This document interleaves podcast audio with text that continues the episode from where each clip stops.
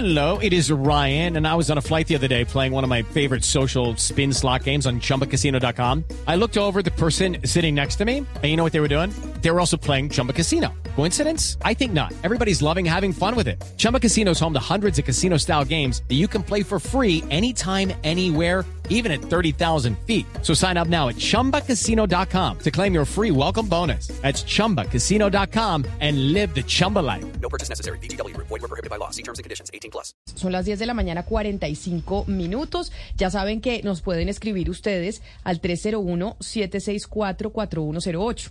Esa es nuestra línea de WhatsApp. Ahí ustedes eh, nos envían sus mensajes, sus preguntas y demás. Otro de los temas importantes que, ha surgido esta semana fue, Ana Cristina, el fallo de la Corte Interamericana de Derechos Humanos. Y de hecho hablamos eh, desde comienzos de la semana de ese fallo de la CIDH, en donde pues se responsabilizó al Estado colombiano por el exterminio de la Unión Patriótica y sus militantes.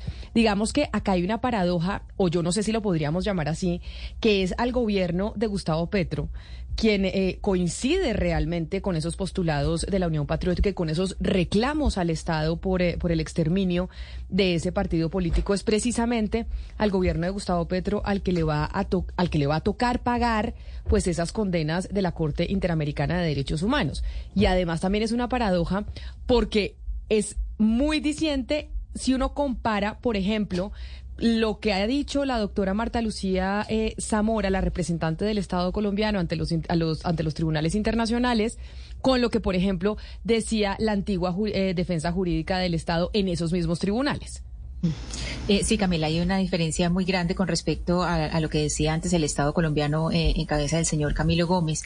No es solamente la, la, eh, pues, eh, aceptación en el caso de los 6.898 víctimas de la Unión Patriótica, también el día después, es decir, el martes, eso fue el lunes, el martes fue la aceptación en el caso, la aceptación de la responsabilidad del Estado en el caso de la desaparición forzada de Arles Edison Guzmán durante la Operación Orión, es decir, Camila, aceptó el Estado colombiano su responsabilidad en la Operación Orión, eh, que recordemos que fue eh, pues eh, en el año 2000 y que el bloque Cacique Nutibara de las autodefensas pues actuaron en la Comuna 13 mientras se desarrolló esta operación, que fue donde desaparecieron al señor Guzmán el 30 de noviembre de 2002. Eh, Escuchemos, Camila, para empezar, escuchemos precisamente lo que dijo la directora de la Agencia Nacional de Defensa Jurídica del Estado, Marta Lucía Zamora, durante la audiencia. Más allá de mi rol como agente del Estado en este caso, me solidarizo profundamente con lo que le ha ocurrido a usted y a su esposo. Lamento que estos hechos truncaran su proyecto de vida y sus sueños de conformar una familia. Eran una pareja joven, con muchas esperanzas, proyectos y sueños, los cuales acabaron con la desaparición de su esposo. No puedo imaginarme ni describir con palabras el sufrimiento que ha tenido que vivir por estos 20 años, pero admiro la forma en que ha asumido la labor de búsqueda a su esposo con la esperanza de obtener justicia y encontrarlo. Este camino que ha recorrido hasta este punto no ha sido en vano. Hoy el Estado se encuentra aquí para asumir la responsabilidad por haberle fallado. Esas fueron las palabras de la defensa jurídica del Estado, de la directora de la Agencia Nacional de Defensa Jurídica del Estado, Marta Lucía Zamorana Cristina, que esa agencia, digamos, tiene la función de defender al Estado colombiano en estos tribunales, aunque en muchos casos el Estado colombiano pues es indefensable, sobre todo en este que se esperaba un fallo de la Corte Interamericana por, eh, por el exterminio de la UP, pero hay muchos consultan y, y se preguntan, oiga, pero por más de que sea indefensable, muchas veces los abogados, por más indefensable que, que sea el caso, pues no deben defender. Pues eh, Camila, desde el principio de la, de la intervención eh, de la doctora Zamora, ella desde el principio dijo, no tengo preguntas para la víctima. Es decir, desde un principio ella estableció que no iba a ser una defensa del Estado, sino que era una, una iba a ser, eh, digamos, una, eh, una participación en la audiencia como de digamos, de apoyo. Ella misma no solamente manifestó su solidaridad y que sí, por supuesto, eh, aquí hay un, hay un papel que eh, el Estado, en este momento, el Estado colombiano, a través de la doctora Zamora, lo que mostró es que está del lado de las víctimas y que precisamente está, digamos, en contravía a lo que sí a lo que sí ha estado el, Estado antes, que sí es, es paradójico, pero pues es, es paradójico frente a la defensa, pero es lo normal dentro de, de, lo que uno esperaría dentro de este, dentro de este caso. Que este caso, digamos, si vamos a hablar de Arles Edison Guzmán, que es un solo caso, Camila, es un solo desaparecido. Y fíjese que hemos hablado que son más de 99 mil en Colombia un solo desaparecido y se acepta eh, responsabilidad. Escuchemos a la abogada María Fallon, que ella es la defensora, es eh, la defensora de la señora Lucenit Franco, sobre eh, el caso de Arles Edison, por qué es emblemático. El caso de Arles Edison Guzmán, aunque es un caso individual, abre una ventana de esperanza para los cientos de familias de desaparecidos forzados antes, durante y después de la Operación Orión en el año 2002 y 2003 en la Comuna 13. Eh, además, es una oportunidad para que la Corte revise la Operación Orión y si esta realmente estuvo acorde con las obligaciones del Estado en materia de derechos humanos. Lo que esperamos con este caso es que la Corte ordene eh, que se haga una investigación seria que no ha existido durante todos estos años para dar con los responsables de los cientos de desaparecidos forzados y que se tomen las medidas necesarias para que se pueda hacer también una búsqueda a fondo en los terrenos de la escombrera y la arenera. Ahora, Camila, hay eh, un punto muy importante y creo que fue la parte más conmovedora de esa audiencia eh, que se extendió eh, durante algunas horas y fue la voz de la viuda del señor Arles Edison Guzmán, la señora Lucenit Franco. Nosotros hablamos, antes de la audiencia, hablamos con ella y nos dijo esto. El Estado colombiano reconozca y acepte la participación en el caso de Arles Edison Guzmán de la Comuna 13 y de todas las desapariciones forzadas que hubieron en ese tiempo con las operaciones Oriones y Mariscal. Que por favor, por favor, esto nunca se va a reparar, pero que no paren lo de la escombrera que siga lo de la escombrera, porque yo sé que allá, aparte de mi esposo, van a encontrar a muchas más personas. Eso es lo que yo más pido, que esto no pare acá, que no me sigan cerrando las puertas. Pues sí, esta viuda es una de las 99 mil víctimas, ¿no, Ana Cristina? Porque estamos hablando que hay alrededor de 99 mil, nos decía en eh, esta semana la directora de la unidad eh, de personas dadas por desaparecidas que tenemos más de 100 mil desaparecidos en, en Colombia. Entonces, este caso podría abrir la puerta a una cantidad de demandas más.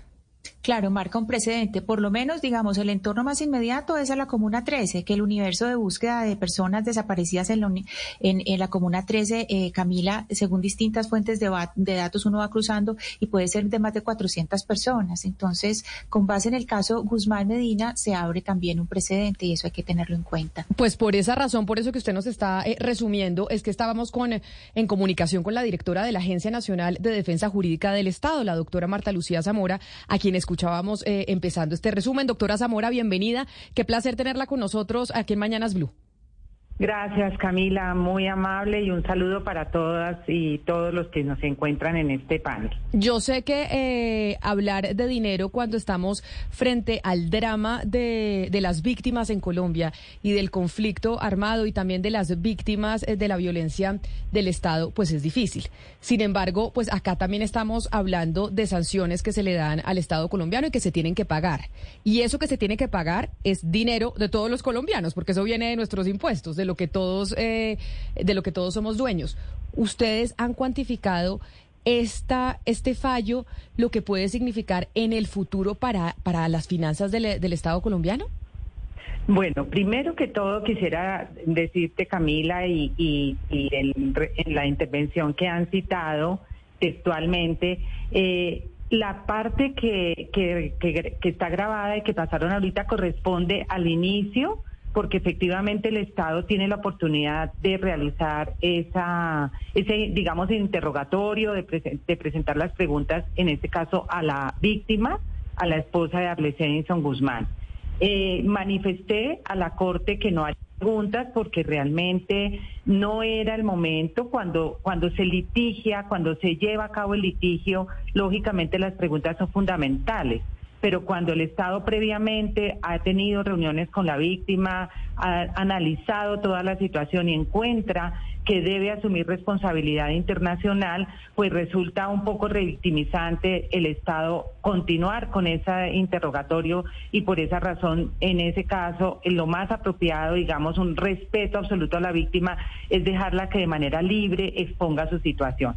Ustedes no, no han referido a lo que sí fue la intervención del Estado, en donde se hace todo un planteamiento jurídico, en donde se tienen en cuenta todos los procesos que antecedieron al caso, el proceso penal en justicia y paz, en justicia ordinaria, eh, en la Fiscalía General de la Nación, en la Jurisdicción Especial para la Paz, que actualmente está cursando unas medidas cautelares en donde se ha ordenado eh, la continuidad de continuar toda la búsqueda, las prospecciones en sitios y polígonos identificados y donde se está realizando esa tarea forense. E, con esto no me quiero referir a que esto sea ya la última actuación, por el contrario, es una manera de demostrar que el Estado tiene de aquí adelante un compromiso muy importante para continuar en la búsqueda. Eso de un lado. Eh, también se hacía mención eh, respecto del cambio de posición del Estado.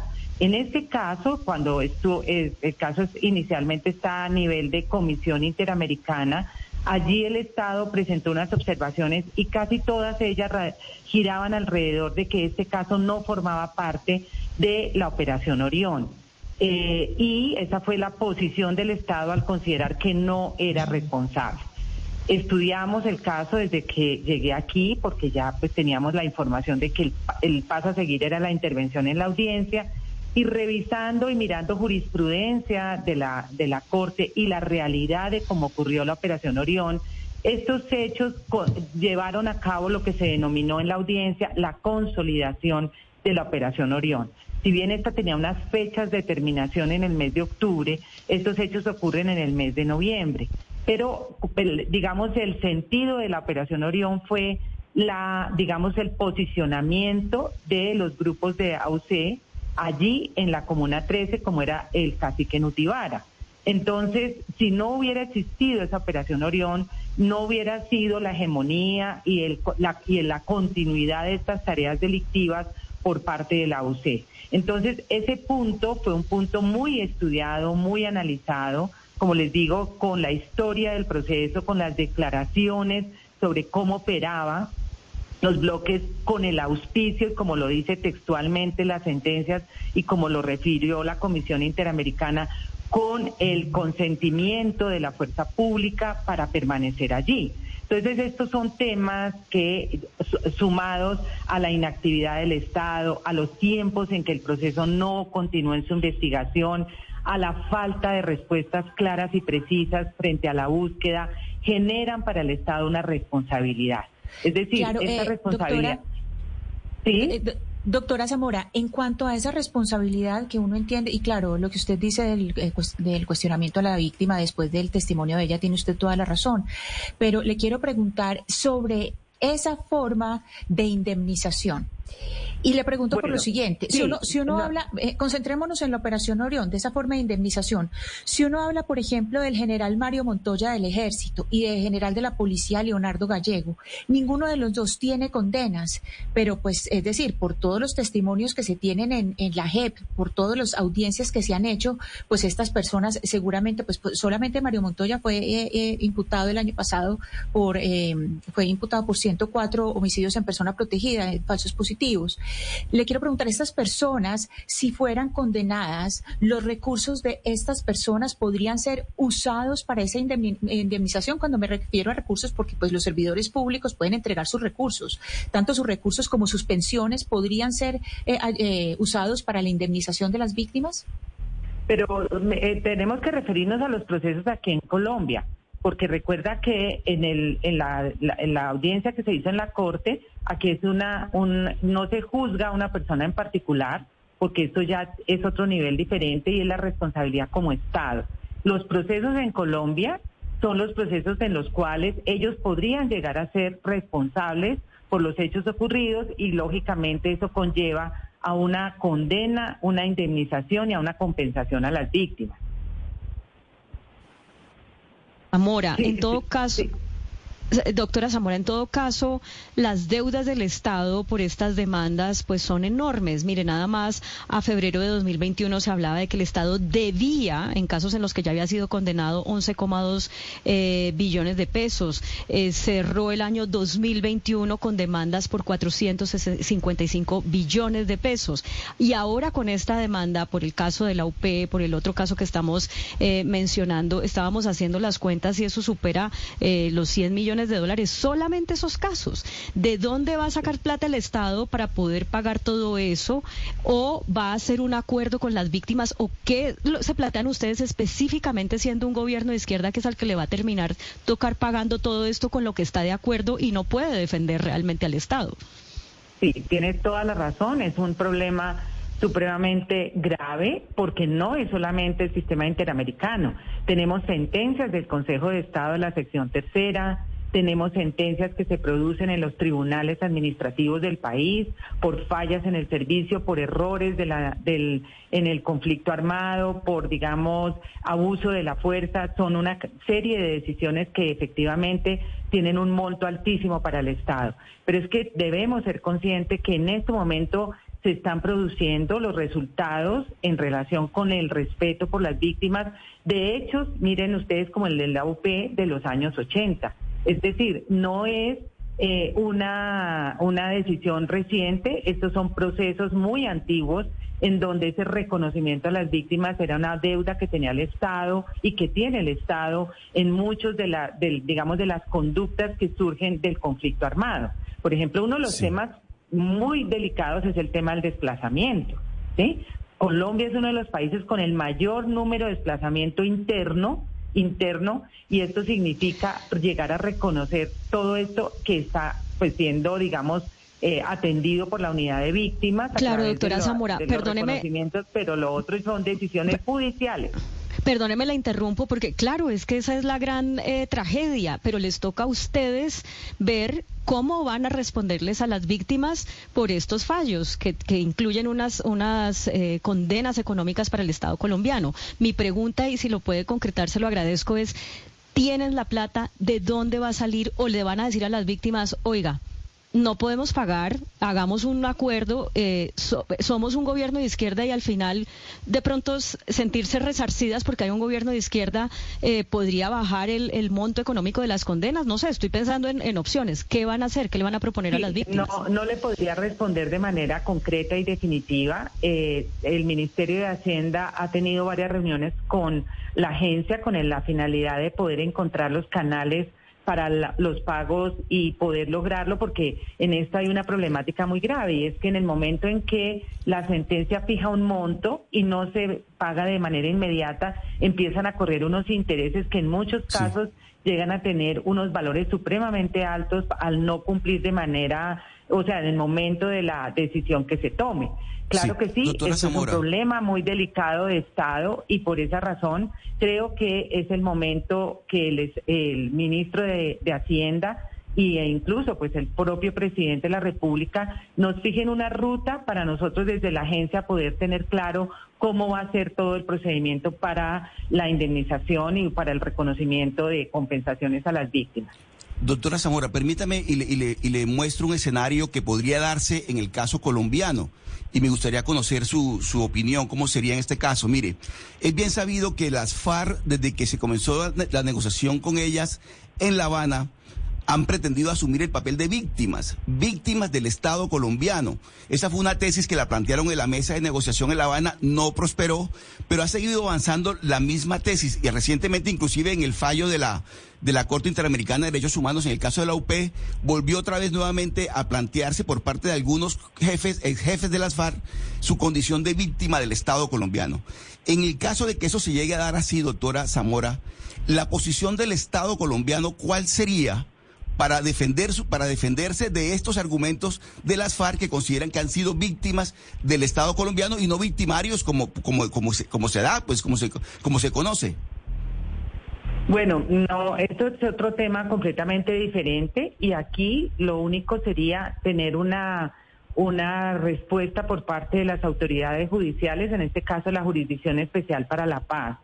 Eh, cuando yo estaba allí, que estuve en la Jurisdicción de Paz, eh, se abrieron, digamos, las posibilidades de que víctimas presentaran sus informes sobre hechos victimizantes y fueran insumo para los macrocasos que luego fue abriendo la jurisdicción de paz. Tengo entendido que las, eh, en ese momento las FARC presentaron e incluso temas relacionados con reclutamiento, en donde los mismos miembros de este grupo al margen de la ley estaba, digamos, siendo al tiempo los miembros, algunos miembros menores de edad, no solamente como actores del conflicto, sino también como víctimas. Pero doctora Marta Lucía. es un tema que hay que revisarlo con mucho cuidado y debe ser un tribunal el que lo decida. Claro, porque es que finalmente estábamos en una guerra y en una guerra hay dos bandos. Y también hay personas que pueden haber sido víctimas de actos cometidos por la fuerza pública. No estoy diciendo nada diferente a lo que hoy en día aparece en la Jurisdicción Especial para la Paz. Claro, Así es doctora que el Zamora, tema yo de sé- reconocimiento como víctimas debe ser parte de un tribunal y no de la Agencia de Defensa del Estado. No, sin duda. Yo sé que son dos temas distintos y yo creo que la línea de la pregunta de mi compañero Oscar Montes va porque después de que se conoció el fallo de la Corte Interamericana de Derechos Humanos por eh, el exterminio de la Unión Patriótica, dándole la razón a la Unión Patriótica y sus miembros de que esto fue un genocidio, eh, las eh, ex integrantes de las FARC hoy en, eh, en el Congreso de la República dijeron que querían que se abriera un macrocaso en la Justicia Especial para la Paz para considerarlos a ellos también víctimas porque el Estado los habría obligado a mantenerse en combate. Algo que apoyó... la jurisdicción de paz. Claro, Eso al- es dentro algo- de un proceso y no no no corresponde a la agencia. Lo tengo clarísimo. de- Lo tengo sí. clarísimo. Pero el canciller, por ejemplo, que no corresponde al canciller tampoco, apoyó esa, esa iniciativa de las FARC. Y por eso, conociendo su historial de una eh, jurista, pues con mucho conocimiento y además en estos casos como tal, entiendo que ese es el, el- el interrogante de mi compañero Oscar Montes. Claro, y es, yo lo comprendo perfectamente y por eso te digo, primero, eso ya queda dentro de un proceso. Y segundo, tenemos que ponernos en el escenario de una guerra, ¿sí? Y por eso en el escenario de la guerra se dieron reclutamiento de menores que hoy en día tienen una visión diferente sobre ellos y es no solamente ser actores del conflicto, sino también víctimas del mismo conflicto. Entonces, son situaciones que hay que analizarlas bajo esa consideración de cómo se vivía ese conflicto, cómo se daba en diferentes zonas del país, y por eso eso no puede ser blanco y negro, sino hay que hacer un análisis que muy seguramente lo va a realizar la jurisdicción de paz a propósito del, del insumo que les digo a ustedes que presentaron las FARC sobre el caso como víctimas en, el, en la jurisdicción de paz. Sí. Doctora Zamora, y está muy bien que usted haga la aclaración en lo que tiene que ver con su competencia, pero digamos, en lo que usted está planteando ahora en ese escenario, ¿es posible que las FARC hayan en algún momento asumido la condición de víctimas del conflicto cuando era una de las partes enfrentadas? Pues es que es precisamente lo que debe resolver la jurisdicción de paz. Por eso les pongo el ejemplo de los casos de, la, de los menores reclutados. No, yo lo sé, doctora Marta Eran Lucía, miembros. que eso lo, lo define la JEP y que ustedes en la Agencia Jurídica Sí. del Estado no deciden absolutamente nada, pero sí tienen que tomar partido. Y, y, eh, por ejemplo, ante una eventual demanda que eso suceda igual, tendrían que contestar. Por eso yo le pregunto y le hago la comparación con el canciller Álvaro Leiva, que tampoco tiene que involucrarse en este tema y se involucró y, y lo trinó. La posición de la Agencia Jurídica del Estado en cabeza suya, ¿cuál sería? No, es que eso depende de cada caso, como te digo, cada caso que lleva que se lleva al, al sistema interamericano tiene sus propias dinámicas, sus antecedentes penales. Pero en este- pero en este particular de los Entonces, no, pronunciamientos yo de no- los- yo no me, me, me no sé, no me parece propio que yo vaya a tomar una posición cuando cada caso particular tiene que ser analizado. Fíjate cómo en el caso de, de, de Arles Edinson es uno de los casos de la Comuna 13. Allí hubo unas dinámicas diferentes, allí se llevaron unos procesos penales, hoy en día hay condenas, ¿sí? Hay unas medidas cautelares. Esto yo no puedo decir, todas las personas que en la Comuna 13 eh, sufrieron tienen que darse ese tratamiento. Cada caso tiene una posibilidad diferente y por eso es tan importante conocer los pronunciamientos de las autoridades judiciales. Claro, pero entonces eso me, me lleva a concluir y dígame si estoy entendiéndola bien, y es, puede ser posible que en algunos casos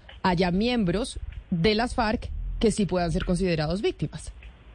Claro que sí, No, el ejemplo que les estoy poniendo de los de los jóvenes que entraron siendo menores de edad y luego continuaron en su en su eh, participando de, de, de la de la militancia y cometieron delitos en ejercicio de esas actuaciones.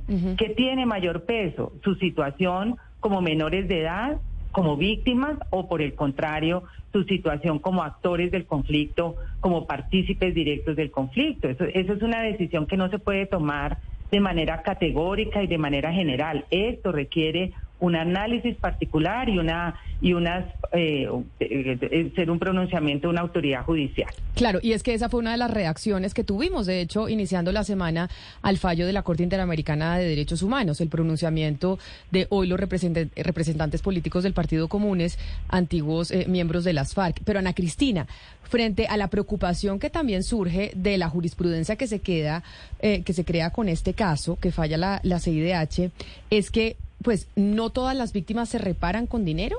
O sea, hay distintos tipos de reparaciones. Sí, Camila, es precisa, precisamente por eso le quiero preguntar a, a, la doctora Zamora. Doctora Zamora, yo entiendo de, de, lo que dice la Corte, y usted me corrige, por favor, que quedan tres tipos de víctimas. Hay un tipo de víctima que es lo que llamamos la víctima directa, la que tuvo una afectación directa. Un segundo grupo que fue el que vio eh, vulnerado su derecho a la integridad personal y de derechos eh, judiciales. Y un tercer grupo, y en ese quiero que sea un poquito más eh, puntual para nosotros entender mejor, los que no están plenamente identificados pero que aún así podrían acreditarse. Eh, explíquenos estos tres grupos, por favor, y cuáles serían reparados económicamente y cuáles tendrían otras formas de reparación. Sí, bueno, de todas formas, para eh, agotar la, la pregunta última, sí, la Corte fija otras formas de reparación que son medidas de rehabilitación, medidas de, de digamos, de de, lograr generar a través de esta sentencia actos de no repetición. Por eso vincula a las universidades públicas con la finalidad de lograr que esta sentencia sea conocida en su dimensión de respeto por el pensamiento político diverso. Esto es fundamental. Yo creo que todos estos temas generan, para en criterio muy personal, mucha mayor importancia que incluso la compensación económica porque bueno, ya tocando el tema de la compensación económica, efectivamente, eh, la, la Corte Interamericana distingue entre víctimas directas, digamos las víctimas directas de desaparición forzada, y eh, también hace una distinción para madres, padres, hijos, hijas, cónyuges, compañeros, eh, etcétera, para víctimas directas de ejecuciones extrajudiciales, en favor de madres también, en esos casos y deja un espacio para que sea una comisión que se irá a constituir de muy alto nivel para generar ese compromiso de búsqueda, identificación de otras víctimas que no pudieron o que no presentaron todas las, digamos, las exigencias de la Corte en esa materia que debe ser identificar a las víctimas. ¿Y esto por qué? Porque recordemos que estos son hechos de los años 80, en donde la gente salió desplazada, eh, la UP tenía militantes, simpatizantes en muchas partes del país y muchas personas tuvieron que salir al exilio y por esa razón no cierra la puerta, sino deja la posibilidad de continuar en esta tarea de búsqueda que además es de respeto por uno de los hechos más graves que ha vivido el país. Entonces vamos a trabajar en la consolidación o digamos en la creación de esa instancia que dice la Corte. Ahí la agencia jugará un papel muy importante para realizar todo ese trabajo y presentarle a la Corte Interamericana cómo va el cumplimiento de cada una de las órdenes en este caso. Recordemos que hay órdenes relacionadas con, con, la, con el día del reconocimiento, de conmemoración a los miembros de la UP, también la publicación de la sentencia, es decir, una serie de actos, incluso el documental, que son muy reparadores. La sentencia misma es muy reparadora, pero también estos actos que podríamos denominar simbólicos son muy importantes para personas que el proceso en el sistema interamericano lleva 30 años, 30 años esperando esta sentencia, esperando estas medidas. Entonces yo creo que debemos como país eh, generar una, una gran, eh, digamos, eh, sinergia entre las diferentes entidades para continuar en estas tareas de justicia, porque hay que continuar en las tareas de justicia, de búsqueda con las entidades del Estado que tienen esa competencia y de igual forma todas aquellas acciones que se derivan de las órdenes de la Corte y en las cuales debemos cumplir para la no repetición. Doctora Marta Lucía Zamora, ¿a cuánto ascienden las demandas que enfrenta el Estado colombiano y cuáles son los casos más, más eh, emblemáticos y onerosos que usted tenga en mente? Bueno, en yo me voy a referir al sistema interamericano. Eh, allí hay, tenemos el orden de 670 eh, demandas ante la Comisión Interamericana eh, y solamente tenemos alrededor de cuatro o cinco procesos. Tengo que revisar porque recientemente uno pasó a corte y ya, digamos, el paso a la corte no es una, eh, ya es una situación delicada para el Estado y que no pudimos, digamos, lograr una solución amistosa en etapa de comisión. Por eso hemos privilegiado durante este tiempo que llevo aquí en la agencia la posibilidad de llegar a soluciones amistosas que terminen allí, que haya una satisfacción para las víctimas dentro de lo razonable, dentro de, digamos, de unos acuerdos que van también mm, en temas como atención a la salud, salud psíquica y demás, para evitarnos los pasos a la Corte eh, Interamericana. Este caso de la UP estaba en corte desde el año 2018 y por eso, como bien lo decía Camila, nos tocó a nosotros ya la parte final, la de la sentencia. Pues Tenemos una próxima audiencia en el mes de abril. Eh, es el caso de la comunidad o del país UBA, que es la comunidad indígena ubicada en los eh, departamentos de Boyacá, Casanare, Arauca. Y tenemos un caso bastante complejo que venimos trabajando para presentar la audiencia en el mes de abril. Pues doctora Marta Lucía, por eso eh, queríamos hablar con usted, porque yo creo que esto que usted nos está explicando, lo que están haciendo desde la Agencia Jurídica del Estado, además, pues de forma muy distinta a como lo habíamos visto en, eh, en gobiernos anteriores, pues es importante entenderlo, sobre todo porque estamos hablando de las víctimas en Colombia, pero también del presupuesto de, toda, eh, de todos los colombianos, que también nos tiene que interesar, pues porque se nos viene recesión, porque estamos hablando de reformas tributarias que ya se aprobaron, porque hay una cantidad de gastos que se vienen y este es uno adicional. Doctora Marta Lucía Zamora, como siempre es un placer hablar con usted. Mil gracias por, por estar con nosotros en los micrófonos de Mañanas Blue. Bueno, muchísimas gracias y un abrazo para todos. Un saludo muy especial es la doctora Marta Lucía Zamora, que ella, Claudia, ya estuvo en la fiscalía en algún momento, ella fue fiscal encargada después de que se fue Vivian Morales, ¿no? Eh, no tengo los tiempos claros, pero sí, ella estuvo en la fiscalía, em, estuvo también trabajando en el distrito un tiempo. En la Gustavo Petro estuvo. Exacto, y, y eh, recuerde usted que fue muy criticada por que ella llevó el caso de, mm, ahora se me va el nombre del eh, Hugo, Mario, ayúdeme, del único sobreviviente de, los diputados de Sigifredo López, exacto. Ah, sí, señores. Y entonces, eh, bueno. el famoso video ese de la nariz que en su momento sacó noticias RCN, ¿se acuerda? que ella ella aseguraba que pues mejor dicho, de lo que ella investigó se dedujo que Sigifredo sí había estado involucrado en el destino fatal de los otros eh, diputados, pero bueno, finalmente se comprobó que eso no fue así. Y me dicen acá que suena para ser ternada como fiscal general de la Nación. Recordemos que a Barbosa se le vence su periodo en, enero del próximo año, si no me equivoco, es más o menos cuando termina su periodo Francisco Barbosa, y que la doctora Marta Lucía Zamora puede ser una de las ternadas eh, por el presidente Gustavo Petro para reemplazar a Barbosa en ese cargo, que es uno de los más importantes del país. Pues no, no, no me cabe duda de que haría una gran labor ahí, tiene una, una experiencia pues importantísima, muy larga, eh, y pues evidentemente si la puso Gustavo Petro como eh, directora de la Defensa Jurídica del Estado, pues tendría mucha lógica que la ternara también. Bueno, pues era la doctora Marta Lucía Zamora. Empezamos con muchas noticias, varios oyentes saludándonos desde distintas partes del mundo.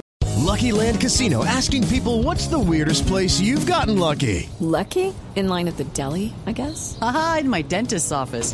More than once, actually. Do I have to say? Yes, you do. In the car before my kids' PTA meeting. Really? Yes. Excuse me, what's the weirdest place you've gotten lucky? I never win and tell. Well, there you have it. You can get lucky anywhere playing at LuckyLandSlots.com. Play for free right now. Are you feeling lucky? No purchase necessary. Void where prohibited by law. 18 plus. Terms and conditions apply. See website for details.